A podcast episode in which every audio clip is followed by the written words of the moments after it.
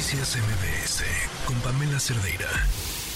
Y en otros temas hemos estado hablando a lo largo de esta semana sobre la legalidad o no en las corcholatas y todo este estos recorridos que están haciendo por el país. Le agradezco mucho a Dania, a Dania Rabel, consejera electoral del Instituto Nacional Electoral, que nos acompaña en la línea. ¿Qué tal, Dania? Buenas tardes. Muy buenas tardes, Pamela, tus órdenes.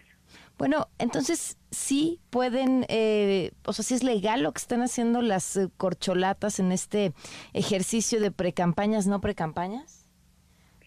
A ver, eso todavía no se ha definido. Eso lo tiene que definir la sala regional especializada que pertenece a las al Tribunal Electoral Poder Judicial de la Federación. Ellos son quienes resuelven, al final de cuentas, si lo que estamos viendo son actos anticipados de precampaña o no lo son. Lo único que hizo el día de antier la Comisión de Quejas y Denuncias fue resolver sobre una solicitud de medidas cautelares. Y aquí hay que decir además que la decisión no fue unánime. Hubo un voto disidente de la presidenta de la comisión, la consejera Claudia Zavala, porque ella consideraba que sí se tenían que conceder estas medidas cautelares para salvaguardar el bien mayor, que en este caso es la equidad en la contienda. E incluso el proyecto que se presentó por parte del área técnica proponía que sí se concedieran las medidas cautelares para que Morena suspendiera todos y cada uno de los actos públicos abiertos. Yo no integro, por ejemplo, esta comisión, pero sí puedo ingresar con voz, aunque no con derecho a voto, y también manifesté que desde mi perspectiva sí se tenían que conceder estas medidas cautelares para hacer cesar estos actos que posiblemente son infractores de la normativa electoral. ¿Cuándo le toca definir esto al TRIFE, más o menos?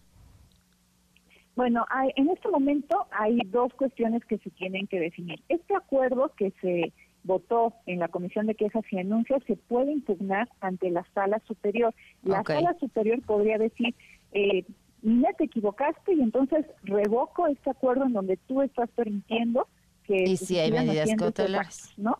Y la otra cuestión es se tiene que llevar a cabo todo el procedimiento y recabar las pruebas al interior del instituto y ese expediente se manda a la sala regional especializada para que se resuelva el fondo del asunto y ahí se emite una sentencia. Pero lo más inmediato es la posibilidad de revisión de este acuerdo de medidas cautelares del INE. Ok, ahora, eh, está por un lado eh, esto que estamos viendo en el caso de Morena, pero también está este otro em, proyecto de este frente que dicen no es lo mismo, aunque finalmente pues también están buscando un precandidato o precandidata a la presidencia, pero argumentan que todo esto está eh, fundamentado en la Constitución y en las leyes. ¿Es así?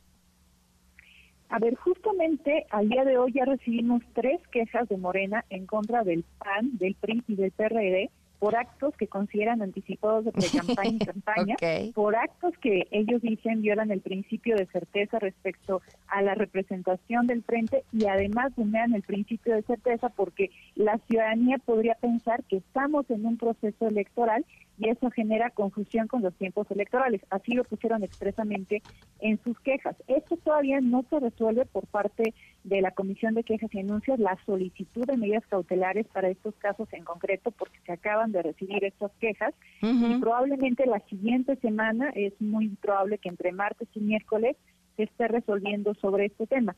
Lo que hay que recordar también al auditorio es que el artículo 85, numeral 1 de la Ley General de Partidos Políticos establece que la finalidad de un frente es alcanzar objetivos políticos y sociales compartidos de índole no electoral. Hace énfasis en no electoral mediante acciones y estrategias específicas y comunes.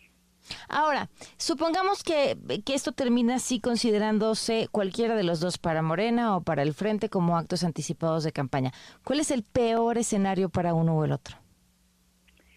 El peor escenario es que el artículo 226, numeral 3 de la Ley General de Instrucciones y Procedimientos Electorales, dice que los precandidatos o candidatos a cargos de elección que participen en los procesos de selección interna convocados por algún partido político no podrán realizar actividades de proselitismo o difusión de propaganda por ningún medio antes de la fecha del inicio de las precampañas y la violación a esta disposición se sancionará con la negativa de registro como precandidato. Es decir, el peor escenario es que se determine que sí se han hecho actos anticipados de proselitismo o difusión de propaganda con la finalidad de que alguien se posicione anticipadamente para tener una candidatura y por lo tanto se le niegue el registro a esta persona como candidata.